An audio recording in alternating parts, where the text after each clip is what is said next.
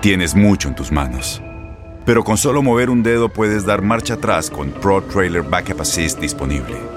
Presentamos la nueva Ford F150 2024. Ya sea que estés trabajando al máximo o divirtiéndote al máximo, esta camioneta te respalda porque está hecha para ser una parte indispensable de tu equipo. Fuerza así de inteligente solo puede ser F150. Construida con orgullo Ford. Fuerza Ford. El fútbol americano de la NFL tiene su espacio en Tu DN Radio, Tu Zona Roja, donde analizamos, platicamos, debatimos todo lo que rodea al deporte de los emparrillados. Hola, hola, bienvenidos al podcast de Tu Zona Roja. Gustavo Rivadeneira por acá. Invitarlos a que sintonicen este podcast. Está con nosotros el día de hoy Enrique Burak para platicar de lo que fue la semana 9 de la NFL eh, dar, ¿por qué no se le da el crédito a Tennessee, a los Cardenales de Arizona, el caso de Aaron Rodgers y su positivo a, a COVID? Infinidad de temas. Sintoniza en el podcast de Tu Zona Roja.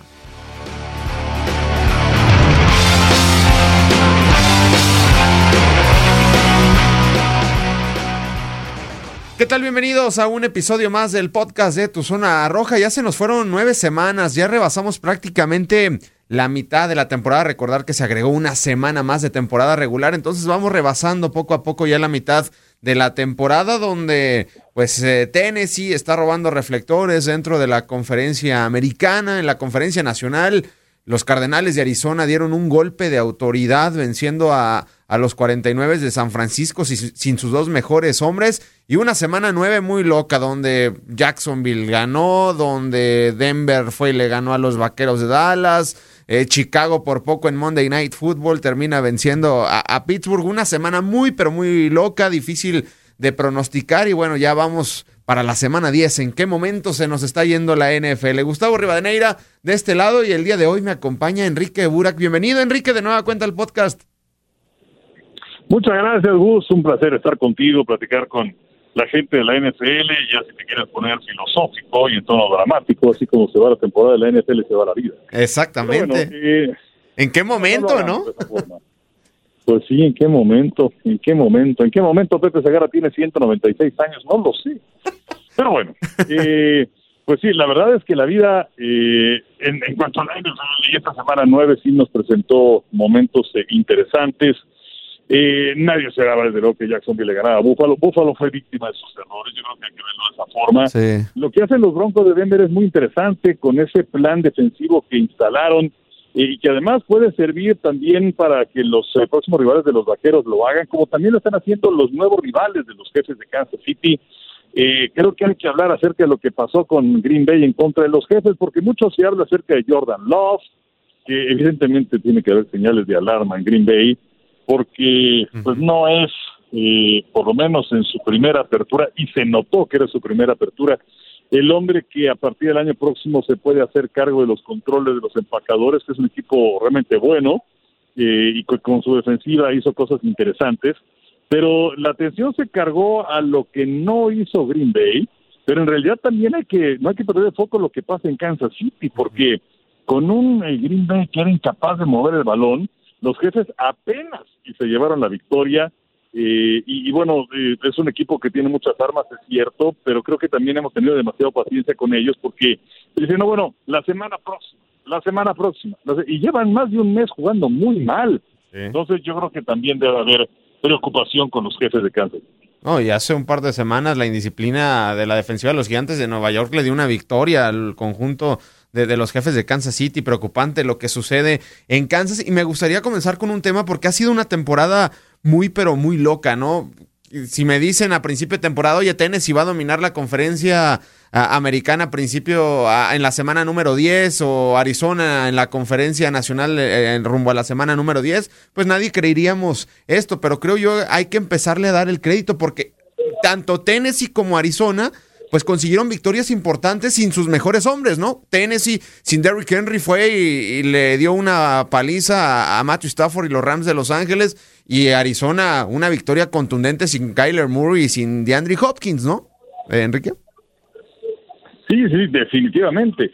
Eh, fíjate, y además lo que han conseguido los eh, eh, de Tennessee en este momento es que es un equipo que le ha ganado además a cuatro equipos consecutivamente que estuvieron en la postemporada de la temporada pasada. Entonces, y perdieron con Jets. pues sí, va, de esos accidentes que se dan. Eh, no, no son muchos los que pierden contra los Jets. Pero bueno, tiene razón, cayeron en contra de ellos, pero eh, es un equipo muy sólido, muy fuerte, que ya tiene experiencia. Se quedaron recientemente a las puertas del Super Bowl, bien dirigidos por Mark Bravo, y pues eh, aunque no, eh, sus números no fueron realmente espectaculares, eh, ofensivamente hablando, en el partido en contra de los Carneros, pero la verdad es que fue un partido muy bueno, un partido redondo. Carneros que para mí debe ser considerado como uno de los candidatos para llegar lejos en esta campaña, pero que han tenido dos derrotas donde los han exhibido y además en casa, uno fue Arizona y el otro fueron estos Titanes de Tennessee, pero no hay que perder el foco, ¿eh? no, no se me hace tan loco que los Titanes estén teniendo una buena temporada hasta este momento. Sí, no, sensacional lo de Titanes y más, eh, y sobre todo porque van a recuperar a Derrick Henry a final de, de temporada, entonces puede llegar enrachado este, este conjunto. Perdieron a Derrick Henry, el mejor hombre para mí en estos momentos dentro de la NFL, pero bueno, tienen un colchón ahí en la división eh, con Indianapolis, eh, que bueno, le ganó esta semana a Jets, pero son tres juegos de diferencia entre uno y otro equipo. Y en esta derrota de, de los Rams de Los Ángeles, eh, de los Carneros, Enrique, voy a comparar algunos deportes, ¿no? O sea, los Rams se han armado eh, con los dientes, ¿no? Desde hace años con Ramsey, ahora Von Miller, Matthew Stafford. Yo lo comparo eh, con el fútbol, ¿no? Con el Paris Saint Germain o con la NBA, con los Nets de Brooklyn. Pero tener tantas estrellas, creo que al final no te garantiza el título del Super Bowl, ¿no, Enrique? Porque al final entra un equipo como en el béisbol, ¿no? Los Bravos de Atlanta que se enrachan al final de temporada el campeonato, ¿no? Washington eh, hace dos años en las grandes ligas. No te garantiza tener tantas superestrellas, ¿no? Y al final, pues fracasan y la reconstrucción les va a durar muchísimo. Sí, bueno, y además eh, el, esquema de los carneros es muy interesante porque ellos eh, no les importa ¿El draft? perder selecciones colegiales, efectivamente. O sea, en el draft, a diferencia de otros equipos que van eh, eh, formándose de acuerdo a las selecciones colegiales, eh, y bueno, que también es un volado, porque tú puedes tomar a un jugador en la primera ronda, en la segunda ronda, ¿cómo lo vas a desarrollar? ¿Te, te va a funcionar?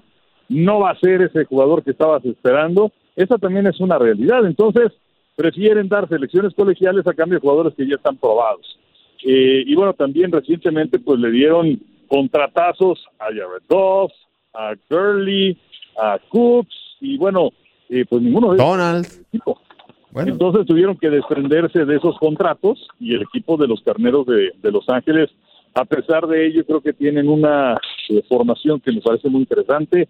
Eh, el hecho de que haya llegado Von Miller creo que también es algo de llamar la atención eh, que es un jugador veterano y que probablemente, vamos, no jugó el, el, domingo, pero que probablemente lo van a estar administrando de aquí a que venga lo verdaderamente importante que es enero y pensar en febrero también, quizás si es que llegan al Super Bowl, pero eh, vamos, yo creo que son tropiezos que dan en el camino y Carnero es un equipo que me gusta. Las acciones dicen más que las palabras. Abre el Pro Access Tailgate disponible de la nueva Ford F-150. Sí una puerta oscilatoria de fácil acceso para convertir su cama en tu nuevo taller. Conecta tus herramientas al Pro Power Onboard disponible. Ya sea que necesites soldar o cortar madera, con la F-150 puedes. Fuerza así de inteligente solo puede ser F-150. Construida con orgullo Ford. Pro Access Tailgate disponible en la primavera de 2024. Estás escuchando el podcast de Tu Zona Roja en tu DN Radio con Gustavo Rivadeneira y Enrique Burak. Sí, es un equipo, la verdad, eh, interesante.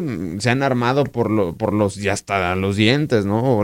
Más allá del mal partido de Matthew Stafford, es un muy buen mariscal de campo, etcétera. Es un gran equipo el conjunto de los Rams y, van el lunes por la noche ante los 49 de San Francisco, que es un equipo decepcionante. Eh, la, la, verdad, eh, lo de los Cardenales de Arizona, pues nadie le, le quiere dar ese crédito. Están 8-1 y esa derrota fue por una mala trayectoria al final en ese juego ante, ante Green Bay. Y esta semana, Enrique, dan un golpe bravísimo de autoridad porque van a visitar a San Francisco, que sí no está en un buen momento, pero tiene infinidad de playmakers. Eh, van sin Kyler Murray, van sin DeAndre Hopkins y con Cole McCoy, pues terminan aventándose un juegazo, porque también hace un par de semanas, tres semanas, en los Browns de, contra los Browns de Cleveland, no les daban ese valor, eran underdogs y siguen sacando los resultados el equipo de Kingsbury.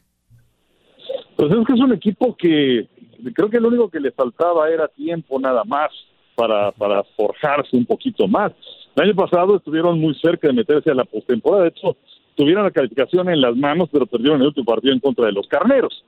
Eh, y es una escuadra que, vamos, Kingsbury me parece que es un gran entrenador, Karen Moore es un muy buen mariscal de campo, eh, y estás eh, muy bien armado en muchas áreas después de que el equipo de los Cardenales tuviera la peor línea ofensiva de la NFL, pues eso ya se ha movido, ya se ha modificado y pues eh, en este instante hacemos el famoso Power Ranking de la Conferencia Nacional, que a mí me gusta mucho lo que está haciendo el equipo de los Cardenales. Y pegadito a ellos los empacadores de Green Bay. Con el señor Rogers, vamos a ver si es que ya está listo para jugar el próximo domingo contra Seattle, en donde además también se verá el regreso de Russell Wilson.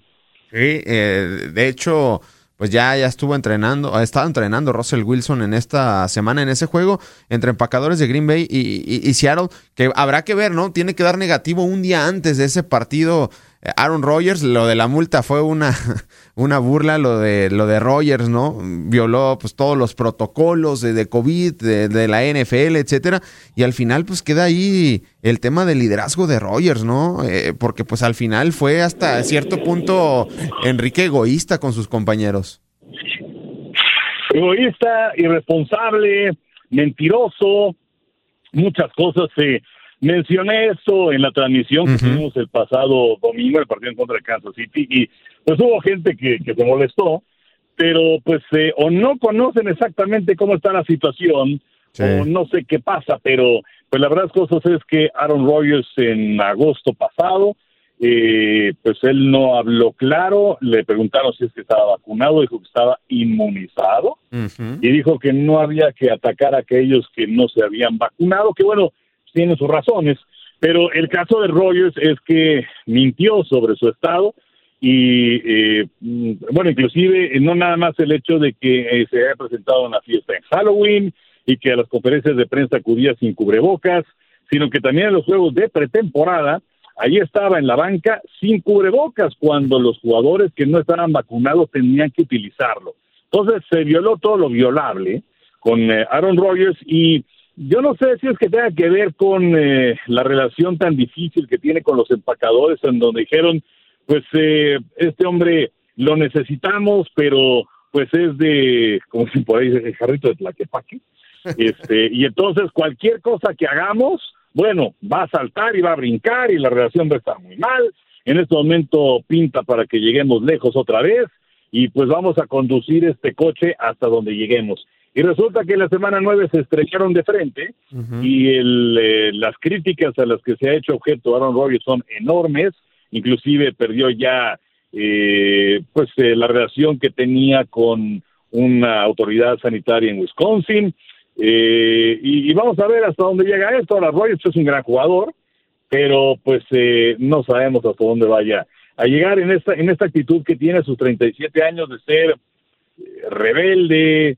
Yo no sé si es que realmente sepa qué es lo que quiere, pero em, pues sí, es, es, un rebelde contra el sistema y el corte de cabello que tiene. Ahora, en fin, la verdad es que se equivocó Rogers y pues vamos a ver si es que los empacadores salen o no lastimados de todo. No, y decía que él no quería quedar estéril y eh, que era alérgico y no, infinidad de cosas en, el show de Pat McAfee. no, una, una locura. Dime, dime. No, y hablabas justamente acerca de, de estas eh, vacunas de Pfizer y de Moderna, en donde decía que era alérgico a los componentes que tenía, y sobre la vacuna de Johnson y Johnson, eh, pues sí hablaba justamente acerca de esto, que, que, pues eh, había estado estudiando y que no quería quedarse estéril, en fin, vamos. Que ahora su objetivo es ser padre, ¿no? Hay, gente que... ¿Mandé? Que ahora su objetivo era ser padre, por eso le daba miedo quedar estéril por esta vacuna. Pues eh, bueno, eso y bueno, también ser el, el anfitrión del programa de Jeopardy, pero a lo que voy es a que, bueno, hay gente que no se ha vacunado pues por razones eh, religiosas, que no lo ha hecho por otro tipo de cuestiones, a lo mejor que no creen en la cuestión de la vacuna, eh, aunque bueno, pues este si no se creyera en la ciencia, pues todavía estaríamos inundados de polio, de tuberculosis y no sé qué tantas cosas en la humanidad. Pero eh, bueno, muy respetable. Pero entonces dilo, ¿Sí? no estoy vacunado y entonces tienes que seguir los protocolos de la gente que no está vacunada y no expones a la gente que está a tu alrededor. Como Enrique, o sea, se ha criticado mucho en la NBA Kyrie Irving o en la NFL al principio de temporada Cam Newton o a Beasley, el receptor de los Bills de Buffalo, pero ellos al final fueron sinceros, decir que no se querían vacunar. Eh, McKinney, el profundo de los gigantes de Nueva York, dijo que por de decisiones personales, familiares, no se han vacunado, pero han sido sinceros y han seguido los protocolos y Rogers se pasó por el arco del triunfo todo, ¿no? Pues sí, sobre todo mintiendo. Yo creo que eso es lo más importante de todo.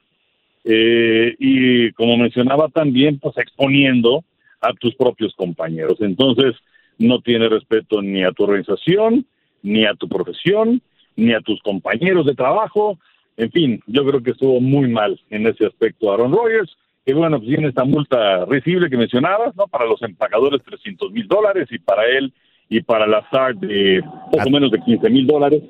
Y ahora pues vamos a ver si es que es eh, elegible para jugar el partido del próximo domingo en donde tiene que dar dos exámenes, dos eh, pruebas negativas con una diferencia mayor a 24 horas. Y el sábado se cumplen los, los 10 días desde que dio positivo y habrá que esperar si juega para el próximo domingo. Ya por último, Enrique, eh, el caso de Beckham Jr., una superestrella, que bueno, me queda claro que la NFL nadie es indispensable. Por ejemplo, cuando sale de Nueva York, habló pestes de Eli Manning e infinidad de cosas y puras temporadas de mil yardas con ellos. Con los Browns juegan mejor sin él, no deja de ser una superestrella, pero parece que se reducen los equipos, dicen a Green Bay, a Nueva Orleans y a Kansas City. ¿Dónde lo ves jugando tú a Odell Beckham Jr., este hombre que es talentoso, pero una bomba de tiempo? Pues sí, eh, por lo pronto pasó esta, esta fase de waivers, que hay mucha gente que nos pregunta qué es. Bueno, se pone en orden inverso a los equipos de acuerdo a su marca. El primero en llevárselo tiene la peor marca y así hasta el que tiene la mejor. Eh, ahora, el problema que existía ahí es que si tú tomabas a Beckham, entonces le tenías que pagar lo que le restaba de su contrato, más de 7 millones de dólares este año. Y eh, hay eh, muchos equipos que tienen en este momento menos de 5 millones de dólares disponibles. Entonces, había problema en ese aspecto. Ahora ya que pasó waivers y que nadie lo tomó, entonces ya se convierte en agente libre. Em, es, un buen receptor, eso es indiscutible, pero eh, ¿quién va, eh, asumirá la posición de un Antonio Brown, por ejemplo, que llegó a los eh, Bucaneros arropado por Tom Brady, en donde el protagonista ya no es él, sino que tienes a Evans y tienes a Goodwin y es claramente el receptor número tres? ¿O Beckham quisiera ser el número uno. Y luego lo que también llama poderosamente la atención es eh, el video que saca su papá de 11 minutos, en donde pues aparecía en trayectorias en donde estaba libre y que no le mandaba el balón Baker Mayfield. Eh, los receptores son jugadores que tienen, tienen mucho ego. Eh, y entonces estaba escuchando el otro día a eh, Carson Palmer, que bueno, fue más que al campo de los Bengalés Cincinnati en y le preguntaban, oye, ¿tenías que tener contentos a tus receptores? Y dice, por supuesto que sí, imagínate, tenía a Chad 8-5 por un lado, y tenía a Green del otro, y tenía a tres Lowes también. Entonces, eh, pues era, era mandarles pases, y bueno, además eran grandes jugadores, pero si no los tienes contentos, se convierte en un dolor de muelas. ¿Y eh, dónde va a ir a parar pues mira, se hablaba de Seattle, que tienen problemas en ese aspecto. Eh, yo no sé cómo sería la relación con los empacadores de Green Bay. Eh, Kansas City creo que sí está cubierto en ese aspecto. No sé, así nada más por decirlo, sería interesante verlo en Green Bay. Sí, pero acá la situación, el carácter que se carga del Beckham Jr. y Devante Adams está diciendo que es el número uno de la NFL. a ver cómo eh, comanda eso Aaron Rodgers en caso de que se dé, porque es una clara opción. Pero bueno, ya veremos qué pasa en los próximos días en el caso Odell Beckham Jr., que es una gran superestrella, pero bueno, también es una bomba de tiempo. A disfrutar semana 10 de la NFL, juegos, bueno, siempre hay juegos interesantes dentro de la NFL y ya se nos está yendo la temporada. Ya estamos en noviembre, noviembre, una locura. Muchísimas gracias, Enrique. No, hombre, gracias a ti, Gus. Un abrazo, como siempre. Eh, me da mucho gusto platicar contigo de la NFL y un saludo para toda la gente. En este micrófono se despide Gustavo Rivadeneira y siempre recuerden descargar la aplicación Euforia y, y no perderse ningún episodio de Tu Zona Roja. Llegamos a su fin, pero te esperamos con más emociones en el siguiente episodio de Tu Zona Roja.